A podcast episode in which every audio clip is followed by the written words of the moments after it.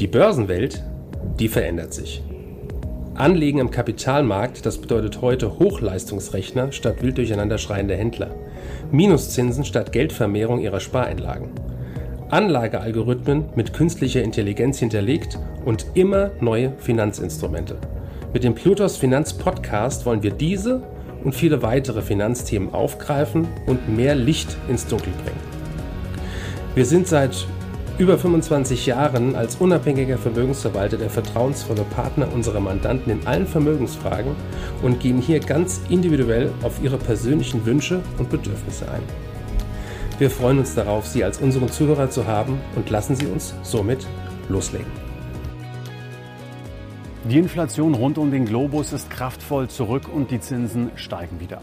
Daneben erlebt Europa einen Krieg. Corona ist immer noch da und die Lieferengpässe weiten sich aus, was auf Konjunktur und Unternehmen drückt. Sehen wir vor diesem Hintergrund eine Zeitenwende an den Kapitalmärkten? Fragen dazu an Kai Heinrich. Er ist Fondsmanager und Vorstand der Plutos Vermögensverwaltung AG.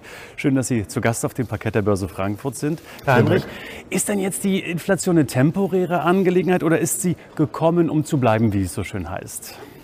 Also zwischenzeitlich setzt sich ja durch. Äh, sie ist gekommen, um zu bleiben. Letztes Jahr haben die Notenbanken noch äh, vollmundig erzählt, es ist nur temporär. Bei zwischenzeitlichen Inflationsraten in den USA bei fast 8 Prozent, in Europa bzw. Deutschland über 7 und mit all den Problemen, die hinter den gestiegenen Inflationsraten äh, stehen, äh, glaube ich nicht, dass sie nur kurzfristig da ist, sondern auch wenn es für uns alle bedauerlich ist, sie ist gekommen, um zu bleiben. Ist denn auch eine etwaige Stagflation, also eine Rezession bei inflationären Tendenzen für Sie ein Thema? Gut, wir sehen erste Tendenzen dazu schon. Wir haben eine Abschwächung des Wachstums verbunden mit der hohen Inflationsrate. Also es deutet vieles darauf hin, dass wir äh, eine Tendenz in Richtung Stagflation bekommen oder eine Stagflation kriegen werden. Also die Wahrscheinlichkeit ist relativ hoch. Mhm. Viele Investoren sind in den vergangenen Jahren frei nach dem Motto Buy the Dip in die Schwächephasen des Marktes reingegangen. Besonders beeindruckend war es im Corona-Crash im Frühjahr 2020. Herr Heinrich, ist das auch diesmal wieder zu beobachten?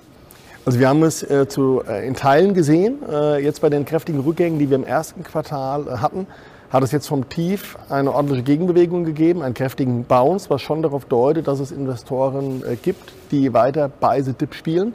Die Stimmung ist aber insgesamt äh, aus meiner Sicht eine andere, äh, zumal man sehen muss, welche Aktien die Börsen noch tragen. Es sind primär im Technologiebereich die großen Werte, die Fangs weiterhin.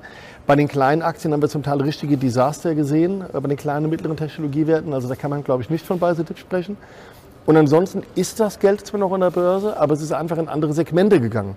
Äh, zum Beispiel in defensive Konsumaktien, in Rohstoffwerte. Also wir haben hier eine äh, deutliche Verschiebung gesehen der Branchenallokation.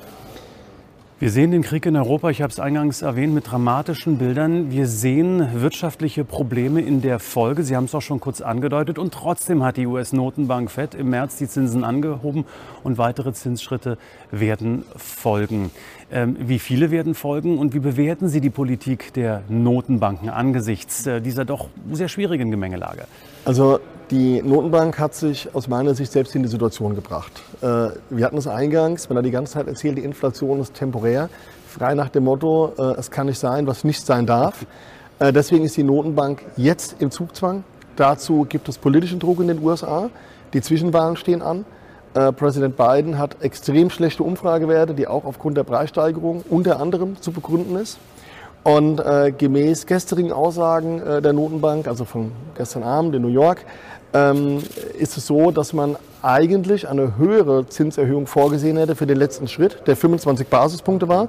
Man hatte also an 50 Basispunkte gedacht, hat das aber wegen dem Konflikt, wegen dem Krieg in Europa zurückgestellt, ähm, um die Wirtschaft und die Börse nicht komplett kurzfristig abzuwürgen. Allerdings hat die Notenbank sich sehr klar geäußert. Man wird in den nächsten Sitzungen weitere Zinsschritte vornehmen, verbunden mit einer Reduzierung der Anleihekäufe, was dazu führen wird, dass dem Markt Liquidität entzogen wird. Ähm, um so, also man möchte so der Inflation entgegenwirken, Wobei ich mir die Frage stelle, ob die Notenbank es wirklich alleine noch unter Kontrolle hat über die Geldmenge, weil ähm, die Inflationstendenzen oder die starke Inflation beruht ja zwischenzeitlich auf vielen Faktoren. Nicht nur auf der Geldmenge, sondern auf gestörten Lieferketten, auf gestiegenen Rohstoffpreisen Und da sind viele Faktoren dabei, äh, die kann die Notenbank zumindest kurz- bis mittelfristig aus meiner Sicht nicht beeinflussen. Und womöglich kommen dann noch Lohnforderungen erhöhte hinzu in den kommenden Monaten bei den nächsten Tarifverhandlungen. Ja, Heinrich, was bedeutet das jetzt alles für die Aktienmärkte? Denn äh, ich habe versucht, ein wenig aufzupassen, früher schon und habe gelesen, immer wenn Zinsen steigen, ist das nicht gut für Aktien. Es kommt darauf an, müsste man antworten wie der Jurist. Es kommt darauf an, in welchem Zeitraum und für welche Aktien. Die Frage ist auch immer, was ist die Alternative? Also generell ist es so, dass der Beginn eines Zinserhöhungszykluses normalerweise nicht die schlechteste Phase für die Börse ist, sondern eher, wenn der Zinserhöhungszyklus fortgeschritten ist. Also sprich, wir hätten theoretisch, unabhängig von allen anderen Problemen, die auf die Börse einwirken, noch ein wenig Zeit. Dann ist auch die Frage, von welchen Werten reden wir.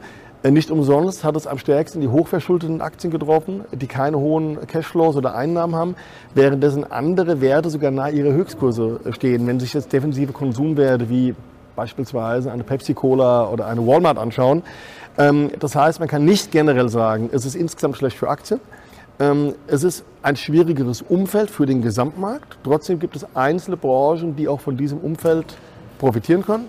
Und das ist das, was wir durchaus auch in den letzten Monaten gesehen haben. Also um ein paar Stichworte zu nennen. Eins, zwei hatte ich eben schon genannt.